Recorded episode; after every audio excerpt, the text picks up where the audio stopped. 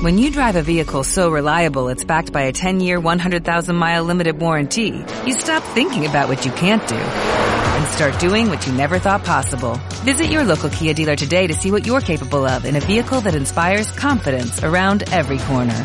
Kia, movement that inspires. Call 800-3334-KIA for details. Always drive safely. Limited inventory available. Warranties include 10-year 100,000-mile powertrain and 5-year 60,000-mile basic. Warranties are limited. See retailer for details. La igualdad de género es, es una de las mayores preocupaciones de nuestra sociedad, no solamente en nuestro país, sino a lo largo de todo el mundo, eh, hasta tal punto que es uno de los objetivos que se ha planteado las Naciones Unidas en lo que ellos llaman la Agenda 2030. La igualdad de género es uno de estos eh, objetivos que estas Naciones Unidas tienen, junto con, por ejemplo, otro objetivo es el fin de la pobreza o el fin del hambre. La verdad es que hace más de 70 años que hay diversos pactos, diversos tratados, muchos de ellos internacionales, incluyendo la Declaración Universal de los Derechos Humanos, que se esfuerzan, ¿verdad?, en eliminar todo tipo de discriminación entre el hombre y la mujer.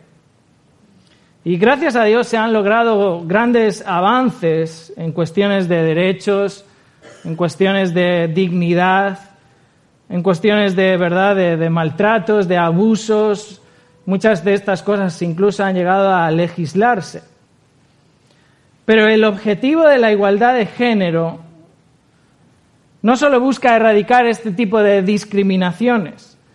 El objetivo de la igualdad de género a nivel mundial busca eliminar todo tipo de diferencias entre géneros, eliminar todo tipo de distinciones entre el hombre y la mujer, eliminar lo que la sociedad considera el error de una visión patriarcal de las relaciones de género, el error de considerar que los hombres y las mujeres son diferentes el error de considerar que el hombre y la mujer tienen roles diferentes en la familia. Pero la pregunta aquí es, bueno, ¿qué dice la Biblia? ¿Qué, qué enseña Dios sobre los géneros? ¿Qué enseña Dios sobre cuál es el rol de la mujer? ¿Qué enseña Dios sobre cuál es el rol del hombre? ¿Hay igualdad? ¿Hay distinciones? Y de esto es lo que trata el pasaje que vamos a estar considerando en esta mañana y os invito a que demos lectura en 1 Corintios capítulo 11 y vamos a comenzar en el versículo 2. 1 Corintios capítulo 11 comenzando en el verso 2.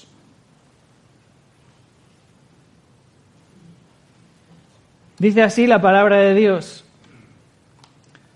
Os alabo, hermanos, porque en todo os acordáis de mí y retenéis las instrucciones tal como os las entregué.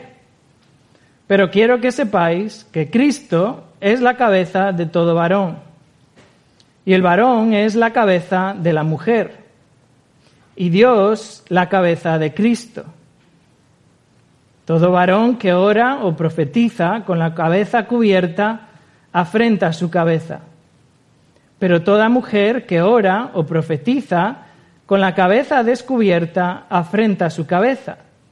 Porque lo mismo es que si se hubiese rapado.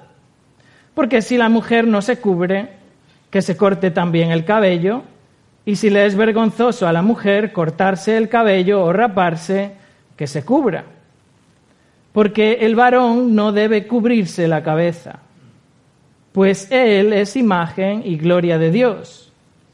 Pero la mujer es gloria del varón, porque el varón no procede de la mujer, sino la mujer del varón.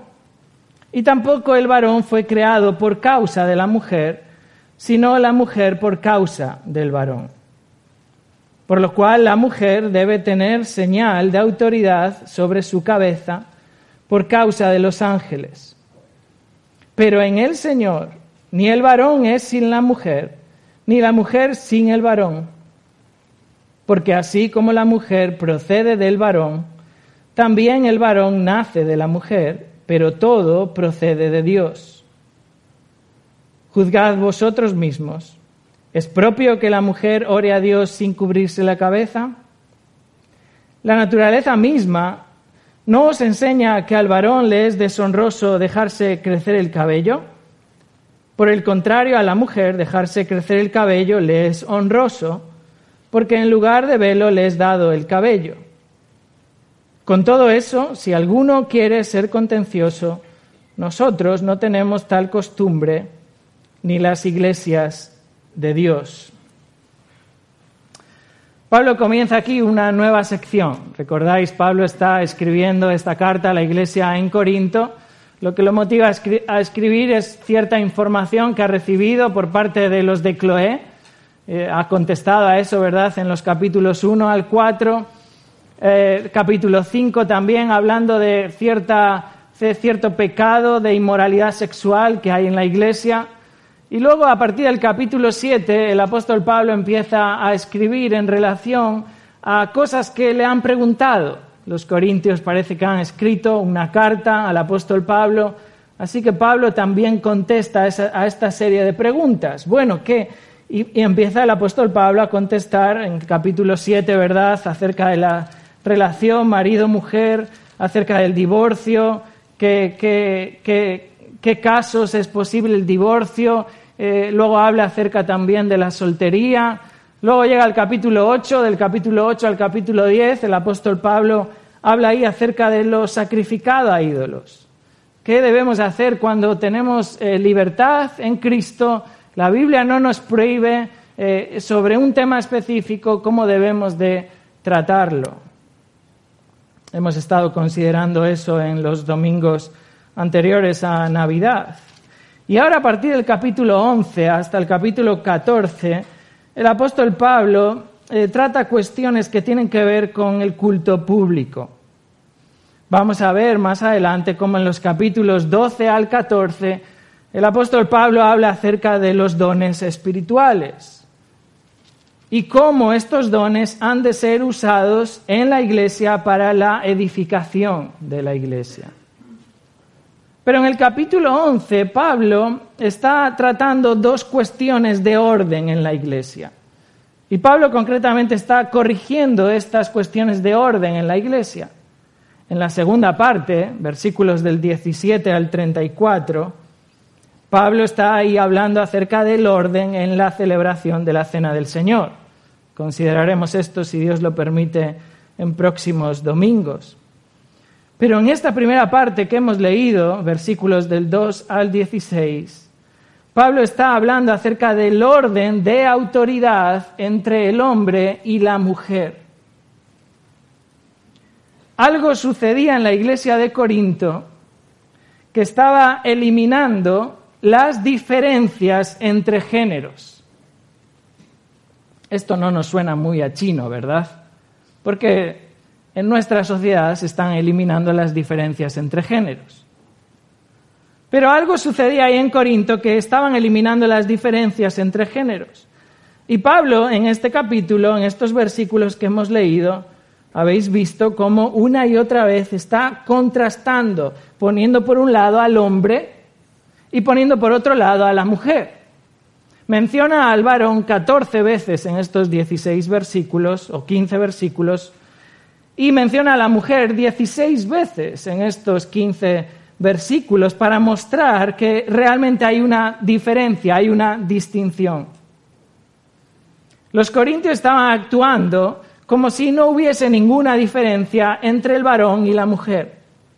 Y esto se estaba manifestando en la iglesia de Corinto porque la mujer no se cubría la cabeza. La cabeza descubierta de la mujer en Corinto era una afrenta a la autoridad que Dios había establecido, al orden que Dios había establecido entre los géneros. Y ese es el propósito por el cual el apóstol Pablo escribe estos versículos. Hay un orden que Dios ha diseñado para el varón y para la mujer. Así que hermanos, en esta mañana vamos a centrarnos concretamente en cuál es el fundamento bíblico para este orden del cual el apóstol Pablo expone, cuál es este orden diseñado por Dios para el hombre, para la mujer. Y si Dios lo permite, el próximo domingo vamos a estar considerando cómo aplica hoy lo que en aquel entonces aplicaba en la iglesia de Corinto de que la mujer debía de cubrirse. Y contestaremos el próximo domingo a la pregunta que ha permanecido durante años y permanece y permanecerá de si la mujer debe o no cubrirse la cabeza. Pero en esta mañana vamos a centrarnos en cuál es el fundamento bíblico de este pasaje donde Dios establece y Pablo reconoce el orden establecido por Dios para el hombre y la mujer. Así que os invito a considerar tres principios, tres principios del orden divino para el hombre y la mujer. Tres principios del orden divino para el hombre y la mujer. Y esto tiene un propósito, hermanos tiene el propósito de instruirnos, de capacitarnos, de asegurar en nuestra mente lo que Dios dice de cuál es el papel del hombre y cuál es el papel de la mujer en la familia y en la iglesia. Para que, hermanos, podamos vivir de una manera que agrademos a Dios, que honremos a Dios en la manera en la que nos conducimos, no solamente en nuestros hogares, sino también en la iglesia tres principios del orden divino para el hombre y la mujer. Veamos en primer lugar el primer principio y es el principio de autoridad. El principio de autoridad. Leemos versículo 2, verso 3, verso 2 y 3. Dice allí el apóstol Pablo, Os alabo, hermanos, porque en todo os acordáis de mí y retenéis las instrucciones tal como os las entregué, pero quiero que sepáis que Cristo es la cabeza de todo varón y el varón es la cabeza de la mujer y Dios la cabeza de Cristo. Fijaros, Pablo comienza aquí alabando a los corintios.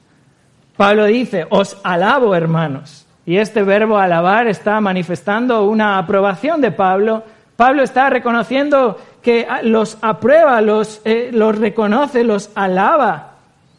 Y de alguna manera esta palabra es característica en este capítulo 11. Este verbo solo aparece seis veces en la Biblia. Uno de ellos eh, es una cita del Antiguo Testamento y cuatro aparecen en este capítulo 11. Así que de alguna manera Pablo está reconociendo algo especial en la iglesia de Corinto. Fijaros, Pablo además está contrastando. Verso 2 dice, os alabo hermanos, y ahora nos va a dar los motivos. Pero luego cuando llegamos al verso 17, Pablo dice, pero al anunciaros esto que sigue, no os alabo. Aquí está la parte negativa.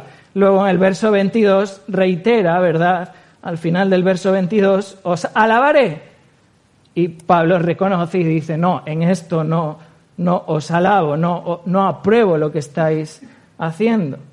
Pero de alguna manera, en este, en este versículo 2, Pablo alaba lo que los hermanos en Corinto están haciendo. ¿Y qué es? ¿Qué es lo que alaba? Bueno, Pablo reconoce dos motivos en el verso 2. Fijaros, en primer lugar, Pablo dice, porque en todo os acordáis de mí.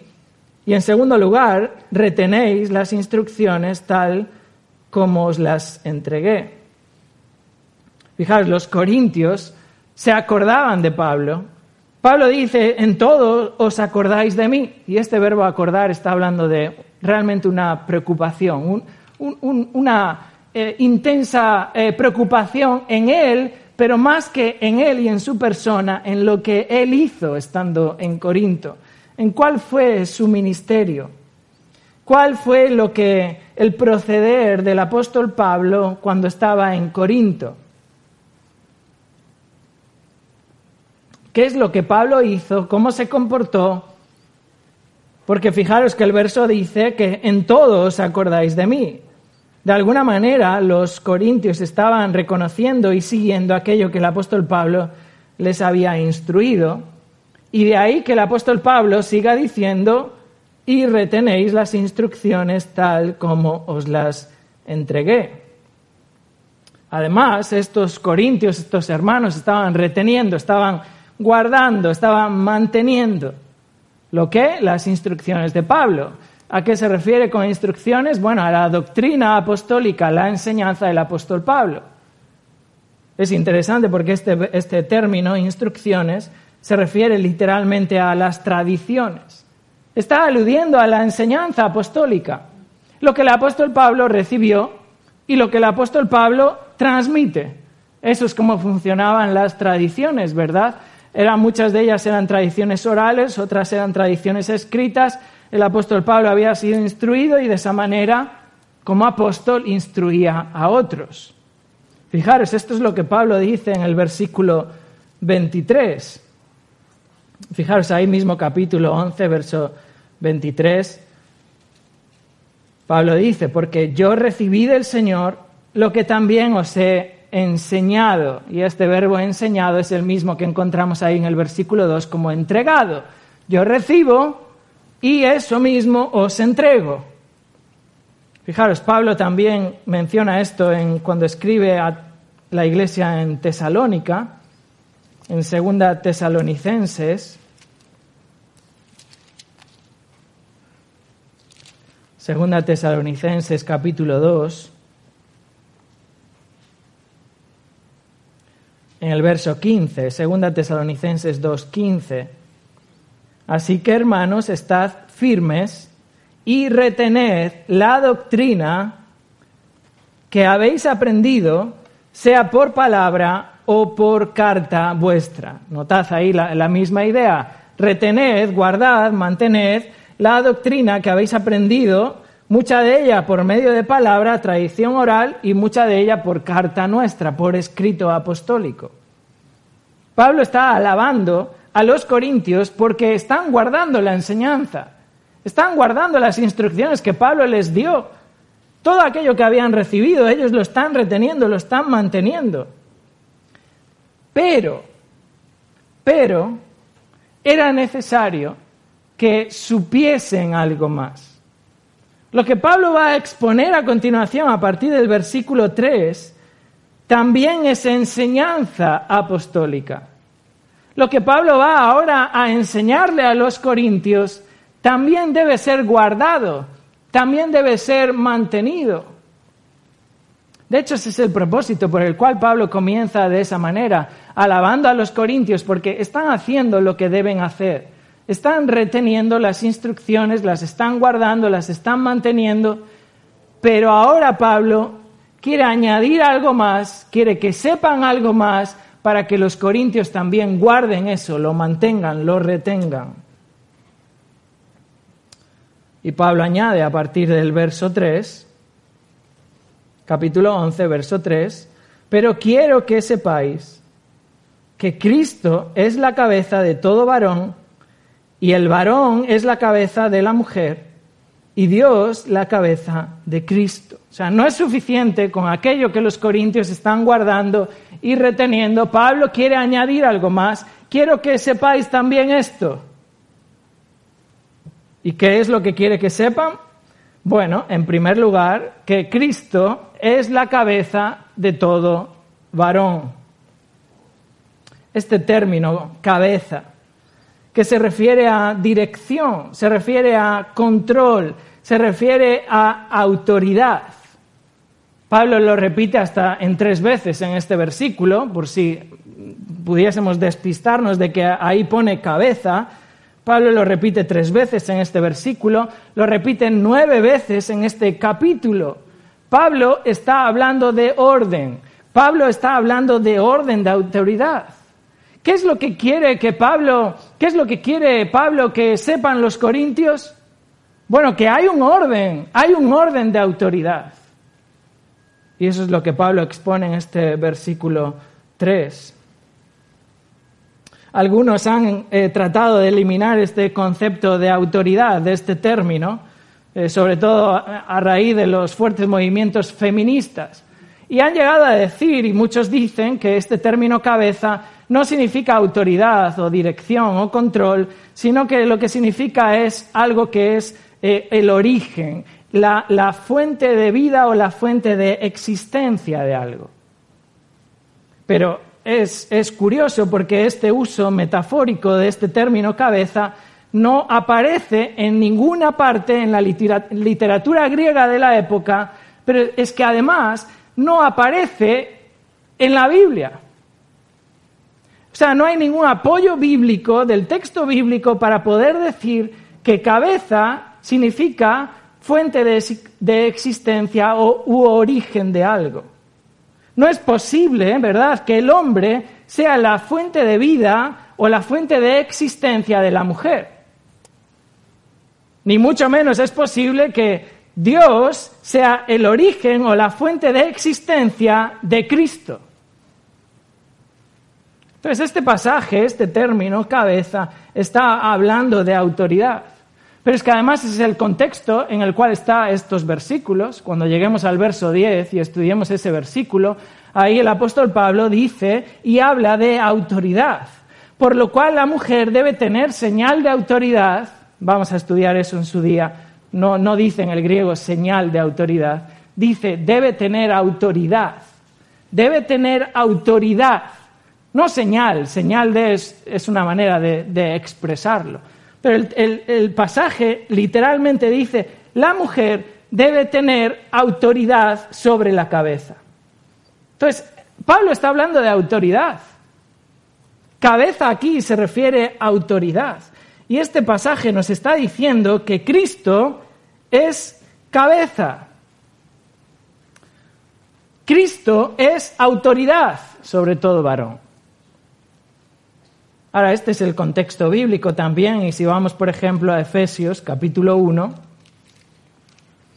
podemos ver esto mismo acerca de Cristo como cabeza.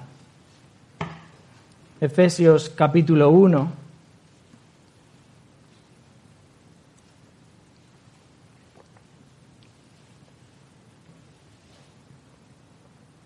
Fijaos, el apóstol Pablo dice a partir del verso 20, hablando de la operación del poder de, la fuerza de Dios, dice el verso 20, la cual operó en Cristo, resucitándole de los muertos y sentándole a su diestra en los lugares celestiales, sobre todo principado y autoridad y poder y señorío y sobre todo nombre que se nombra, no solo en este siglo, sino también en el venidero, y sometió todas las cosas bajo sus pies. Está hablando de, Cristo, bajo los pies de Cristo, y lo dio a quien a Cristo por cabeza sobre todas las cosas a la iglesia, la cual es su cuerpo. Fijaros, en este pasaje está hablando de autoridad. Una y otra vez el apóstol Pablo está hablando de que Cristo ha sido puesto sobre todo principado, y autoridad, sobre todo poder, sobre todo señorío, sobre todo nombre que se nombra, no solo aquí en este siglo, sino en el siglo venidero, y sometió todas las cosas bajo sus pies. Y lo dio por cabeza, por autoridad. Cristo es autoridad. Cristo es autoridad sobre todas las cosas. E ineludiblemente, Cristo es autoridad sobre todo varón. Por tanto, consecuentemente a esto, y es lógico, y todos pensamos en esto, si Cristo es autoridad sobre todo varón, todo varón debe someterse a Cristo, porque Él es autoridad. Ahora, regresando a 1 Corintios capítulo 11, el apóstol Pablo continúa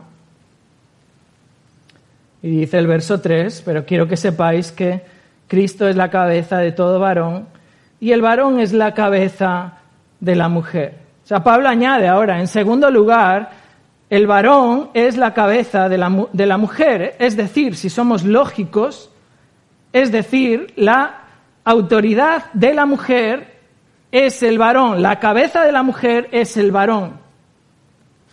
Y obviamente está hablando en relación a su marido La autoridad de la mujer no es todo varón. Fijaros que ahora Pablo elimina el todo varón y ahora habla de el varón. Él, y usa además específicamente en el griego el artículo determinado para referirse a su marido. La cabeza de la mujer es su marido. Cristo es autoridad del varón y el varón es autoridad de la mujer. Fijaros de nuevo, regresando a Efesios, fijaros cómo Pablo lo expone en el capítulo 5. Y de nuevo, tengamos en mente, acabamos de leer Efesios 1, ¿verdad? Donde habla de la cabeza como la autoridad. Cristo es autoridad en Efesios capítulo 1, tan solo tres capítulos atrás de Efesios 5.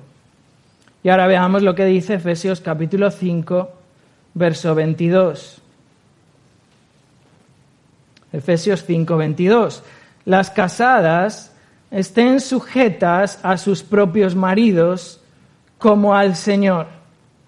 Porque el marido es cabeza de la mujer, mismo término, cabeza. El marido es cabeza de la mujer, así como Cristo es cabeza de la iglesia, la cual es su cuerpo, el cuerpo de Cristo es la iglesia, y él, Cristo, es su Salvador. Verso 24, así que como la iglesia está sujeta a Cristo, así también las casadas lo estén a sus maridos en todo. O sea, Cristo es autoridad del varón, el varón es autoridad cabeza de la mujer. Así como todo varón debe someterse a Cristo, de la misma manera la mujer debe someterse a su marido. Ahora bien, hermanos, esta relación de autoridad que el hombre tiene sobre la mujer, y que este pasaje es muy claro, no está hablando aquí de superioridad. Este pasaje no está hablando ni de inferioridad de la mujer, ni de superioridad del marido. No está diciendo que la mujer sea inferior o que el marido sea superior. Por eso el apóstol Pablo añade una tercera parte en ese versículo 3. Regresar conmigo a 1 Corintios capítulo 11, verso 3. Pero quiero que sepáis que Cristo es la cabeza de todo varón y el varón es la cabeza de la mujer y Dios la cabeza de Cristo. Y obviamente nadie cree que Cristo sea inferior a Dios. Cristo no es inferior a Dios. Cristo no es de menos valor que Dios. Pero es obvio que hay una relación de autoridad y una relación de sumisión entre Dios Padre y Dios Hijo. El Hijo, Cristo, Jesucristo, el Hijo, la segunda persona de la Trinidad, es Dios. Es igual a Dios, ¿verdad? Amén. Pero Cristo se somete voluntariamente somete su voluntad a la autoridad de Dios Padre. Lo vemos muy claro en la encarnación. Como Cristo se somete a la voluntad, está sometido a la autoridad de Dios Padre. Fijaros varios pasajes. Juan capítulo 6, verso 38. Juan 6, 38. Dice allí Jesús, porque he descendido del cielo no para hacer mi voluntad, sino la voluntad del que me envió, es decir, de Dios. Fijaros también otro pasaje, Hebreos capítulo 10, Hebreos capítulo 10, verso 7. Entonces dije, y esto es una alusión a la encarnación, entonces dije, he aquí que vengo, oh Dios, para hacer tu voluntad. Pero fijaros otro pasaje también en 1 Corintios capítulo 15. 1 Corintios capítulo 15. No solamente Cristo se sometió a la autoridad del Padre en la encarnación, sino que también lo hará en ese siglo venidero, también lo hará al final de los tiempos. Fijaros, 1 Corintios capítulo 15, verso 28. Pero luego que todas las cosas le estén sujetas, y está, está hablando de todas las cosas sujetas al Hijo, todas las cosas sujetas al Hijo, entonces también el Hijo mismo se sujetará al que le sujetó a él todas las cosas. ¿A quién? A Dios, a Dios Padre, para que Dios sea todo en todos. Hay una relación de autoridad y de sumisión entre las personas de la Trinidad. El apóstol Pablo en este pasaje, 1 Corintios 11.3, no está hablando de Dios Padre y Dios Hijo. Ambos son iguales, ambos son Dios, son iguales en esencia, ambos son Dios y tienen los atributos divinos, no, no es que uno es menos que menos Dios, ambos son Dios, pero hay una relación de autoridad y sumisión. Entonces, e, esto nos muestra que en esta relación de autoridad, en este orden diseñado por Dios, no hay superioridad ni inferioridad, no hay desigualdad. No hay desigualdad entre el hombre y la mujer. ¿Recordáis otro pasaje donde Jesús dice ahí, Juan capítulo 10, verso 30, yo y el Padre uno somos? Y hay infinidad de pasajes, ¿verdad?, que hablan de, esa igualdad eh, divina entre Jesucristo y Dios Padre. En la Trinidad, las tres personas de la Trinidad son iguales en esencia, son Dios, hay una perfecta igualdad en las tres personas, pero a la vez hay una subordinación de roles y de funciones. El Hijo se somete al Padre, el Espíritu Santo se somete al Padre y al Hijo. Esto es lo que en teología se conoce como la igualdad ontológica y la subordinación funcional. Hermanos, este es el principio de autoridad. Esto que funciona a nivel divino en la Trinidad es lo que Dios ha establecido para que funcione a nivel hogar, en la familia y en la iglesia. La mujer es igual al hombre en valor, la mujer es igual al hombre en esencia, en dignidad, ambos son creados a imagen de Dios, pero Dios otorgó a ambos un orden de autoridad, en el cual el varón tiene la responsabilidad de ser cabeza de la mujer, tiene la autoridad delegada por Dios de ser cabeza de la mujer. ¿Y esto qué significa? Esto significa la, responsabilidad de liderar, de proteger, de guiar, de cuidar, de supervisar el hogar, buscando el bienestar, buscando la protección, buscando el bien de su esposa. Y esto ha de funcionar no solamente en el hogar, sino también en la iglesia. Y de hecho ese es el contexto en 1 Corintios 11. Este es el orden diseñado por Dios. Hay un orden de autoridad que Dios ha establecido. Ahora el apóstol Pablo aclara esto en los siguientes versículos. Y quisiera que viésemos un segundo principio del orden divino para el hombre y la mujer. No solamente el principio de autoridad, veamos ahora el principio de distinción. El principio de distinción. Y vamos a considerarlo en los versículos del 7 al 9. Versos del 7 al 9. Dice allí el apóstol Pablo, porque el varón no debe cubrirse la cabeza, pues él es imagen y gloria de Dios, pero la mujer es gloria del varón, porque el varón no procede de la mujer, sino la mujer del varón. Y tampoco el varón fue creado por causa de la mujer, sino la mujer por causa del varón. Ahora, Pablo reconoce que hay una distinción entre el hombre y la mujer. Sí, hermanos, hay distinción de géneros. el hombre y la mujer somos diferentes, aunque la sociedad trate de hacernos creer de que no hay ninguna distinción. Es mentira, Dios lo dice, el hombre y la mujer somos diferentes. Y gloria a Dios por eso. Pablo reconoce que hay una distinción entre el hombre y la mujer y fijaros cómo lo menciona en este pasaje.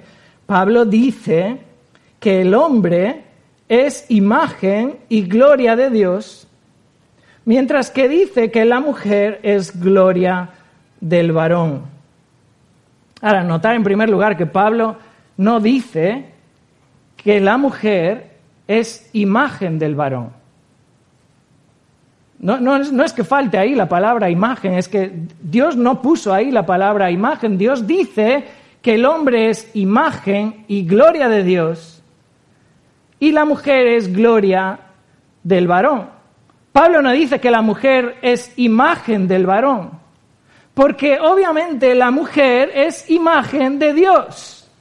Así como el hombre es imagen de Dios, la mujer es imagen de Dios. ¿Recordáis ese pasaje en Génesis, verdad? Génesis capítulo 1, verso 27. Dice allí que creó Dios al hombre a su imagen, a imagen de Dios lo creó, varón y hembra los creó. Ambos, varón y hembra, varón, mujer, son creados a imagen de Dios. Pablo lo que está diferenciando en este pasaje es que el hombre es gloria de Dios y la mujer es gloria del varón. Y el tema es averiguar qué significa este término gloria. ¿Qué es lo que significa que el hombre es gloria de Dios? ¿Y qué es lo que significa que la mujer es gloria del varón?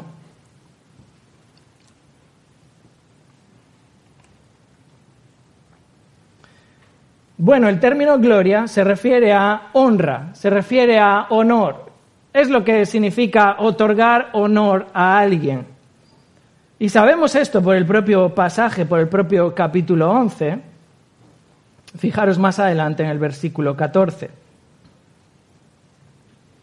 El apóstol Pablo usa la misma palabra, gloria, y usa la contraria, Fijaros, capítulo 14, eh, verso 14, perdón, dice, la naturaleza misma no os enseña, eh, no os enseña que al varón le es deshonroso dejarse crecer el cabello, por el contrario a la mujer dejarse crecer el cabello le es gloria, le es honroso, ese es el mismo término, gloria.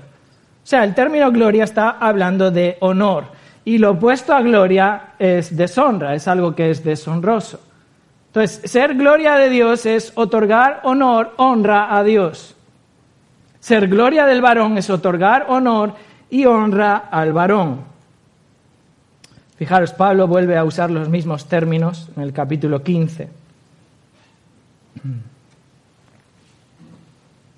Capítulo 15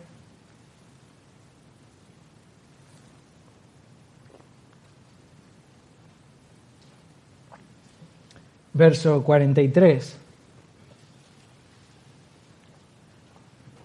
Primera Corintios 15, verso 43.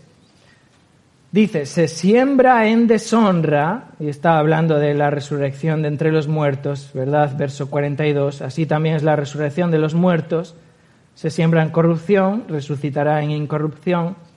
Verso 43, se siembra en deshonra y resucitará en gloria. Entonces el término gloria es lo opuesto a deshonra. El término gloria está hablando de honrar, de otorgar honra, honor.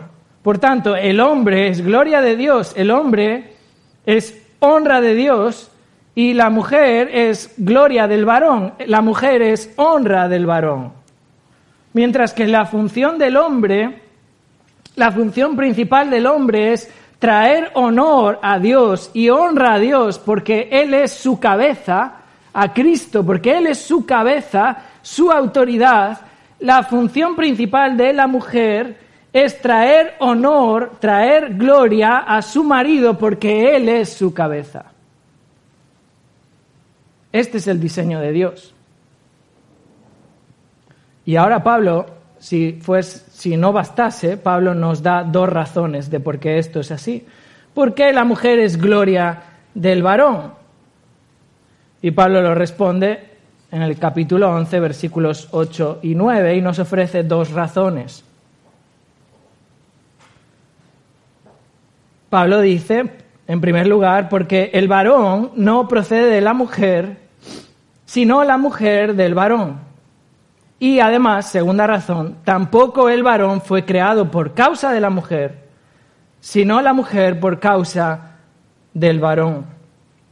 O sea, primera razón, la mujer es gloria del varón, la mujer tiene la, la función principal de otorgar honor y honra al varón. ¿Por qué? Primera razón, porque el varón no procede de la mujer, sino la mujer del varón. Es decir, es la mujer la que salió del varón. Y podemos leer esto si vamos al libro de Génesis, porque es a donde recurre el apóstol Pablo para justificar su afirmación. Pablo recurre a la creación del hombre y la mujer en Génesis capítulo 2 Génesis capítulo 2, verso 21.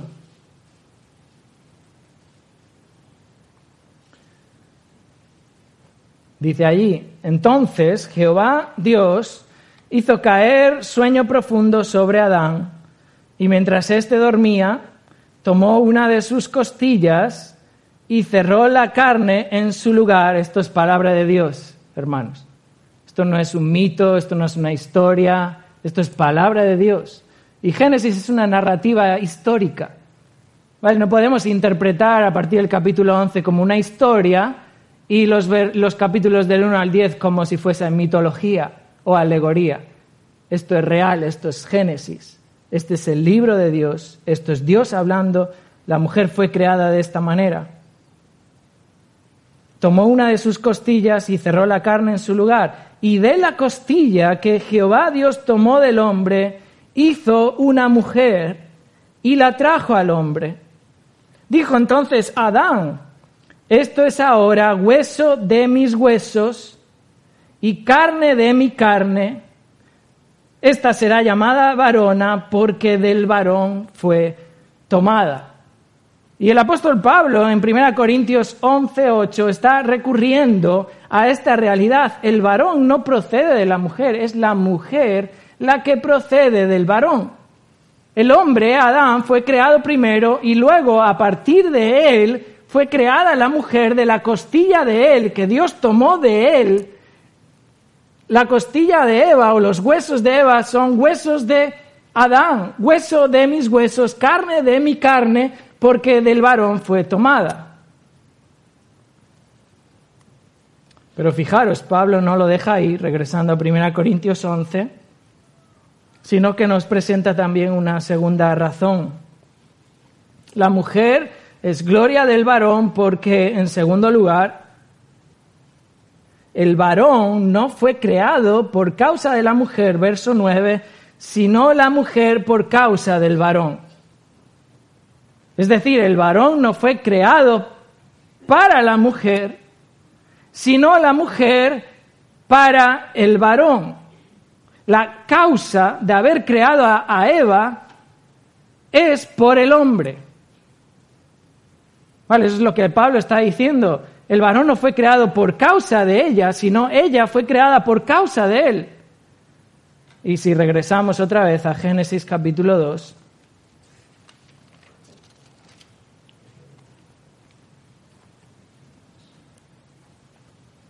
Eh, fijaros en el relato a partir del verso 18, Génesis 2, 18. Y dijo Jehová Dios, no es bueno que el hombre esté solo, le haré ayuda idónea para él. Ahora, Jehová Dios formó pues de la tierra toda bestia del campo y toda ave de los cielos y las trajo a Adán para que viese cómo las había de llamar. Y todo lo que Adán llamó a los animales vivientes, ese es su nombre. Y puso Adán nombre a toda bestia y a ave de los cielos y a todo ganado del campo. mas para Adán no se halló ayuda idónea para él. Entonces Jehová Dios hizo caer sueño profundo sobre Adán y ahí es donde crea a Eva. La crea para que sea ayuda idónea para Adán. Dios crea a la mujer como una ayuda idónea para el varón.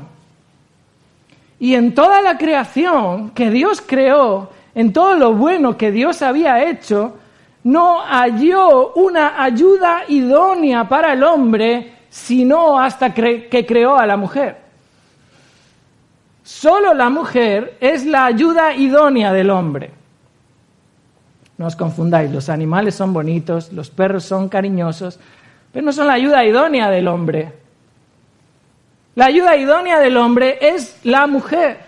La mujer es la correspondencia perfecta y buena que el hombre necesita, porque ella, la mujer, ha sido creada y preparada para él.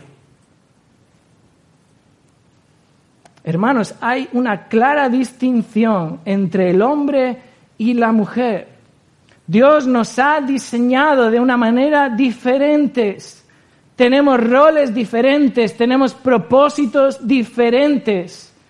Y no solamente hay un orden de autoridad divino, sino que hay un principio también de distinción.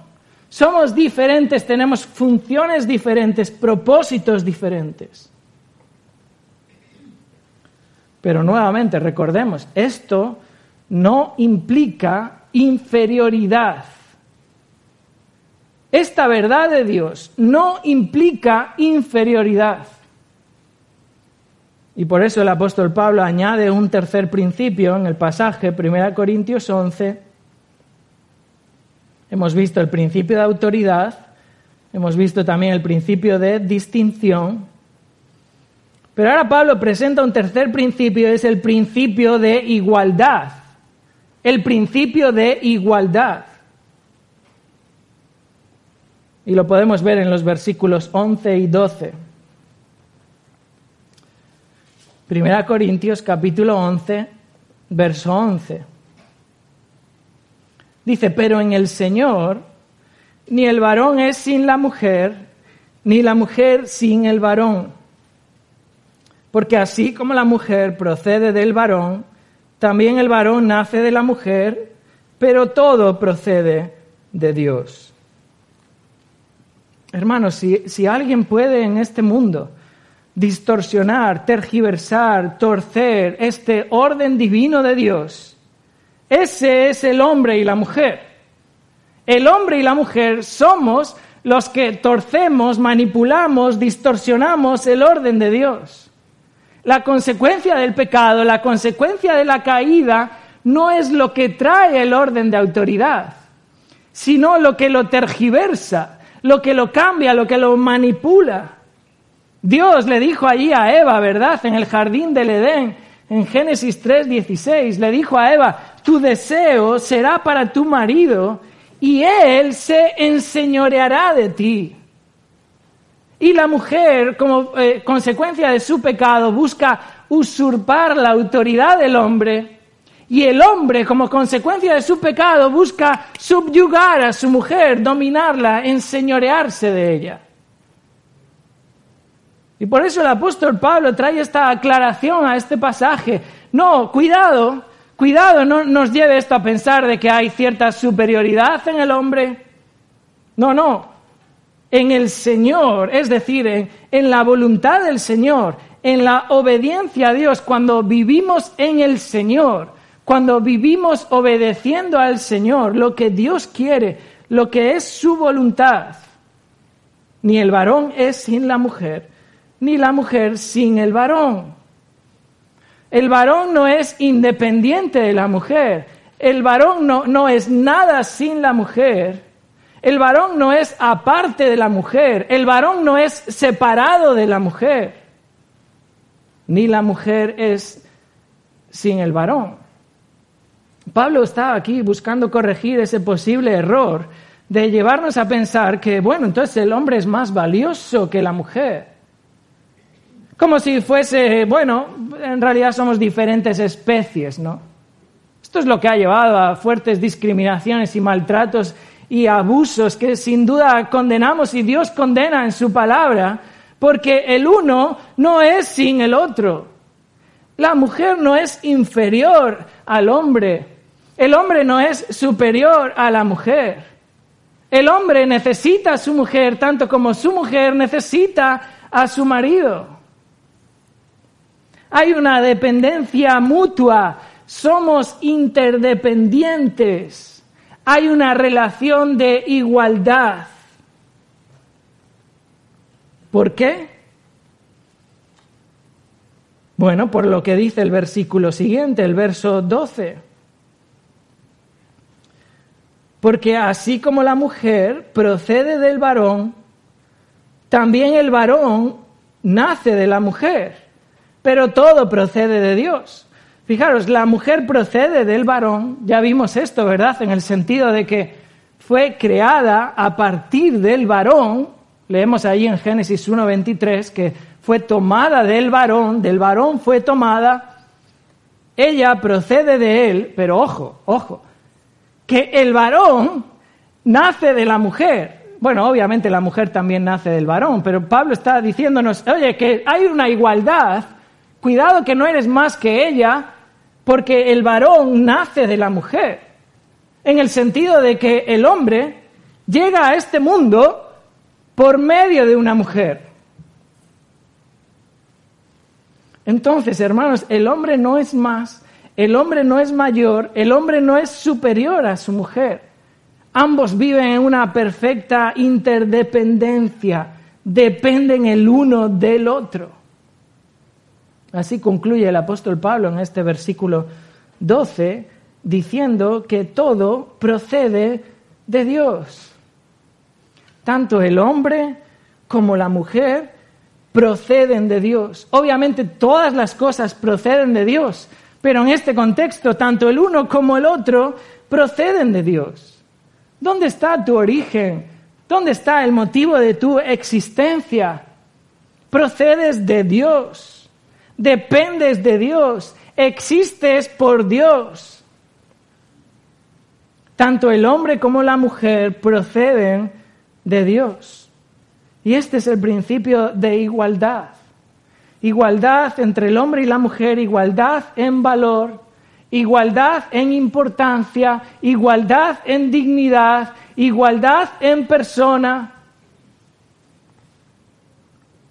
Este es el orden divino, este es el orden de Dios, este es el orden que Dios ha establecido en su palabra para el hogar y para la iglesia un orden donde el varón tiene la responsabilidad de ser cabeza, de ser autoridad de la mujer, y ella debe someterse, sujetarse a esa autoridad. Un orden donde hay una distinción entre el hombre y la mujer, es una distinción de funciones, es una distinción de propósitos, de roles en esta vida. Un orden donde esa distinción no implica desigualdad o superioridad o inferioridad, sino una perfecta igualdad en valor, en dignidad, en importancia, en persona. Obviamente, hermanos, este, este no es el orden que quiere la sociedad. Este no es el orden que escuchamos por la televisión. Este no es el orden que promueve el gobierno, ni mucho menos el Ministerio de Igualdad. Este no es el orden que tiene como objetivo las Naciones Unidas, ni tampoco la perspectiva de género que la nueva ley de educación va a imponer a nuestros hijos. Este no es el orden. Este es el orden de Dios. Y la pregunta es, ¿qué vas a hacer? ¿Qué vas a hacer? ¿Qué, ¿Qué, vamos a hacer? ¿Qué vas a hacer en tu familia? ¿Qué vamos a hacer en la iglesia? ¿Qué vas a enseñar a tus hijos? ¿Qué vas a enseñar a tus hijas? ¿Qué orden vamos a seguir? Este es el orden divino. Este es el orden que Dios diseñó para el hombre y la mujer. Vamos a orar para terminar.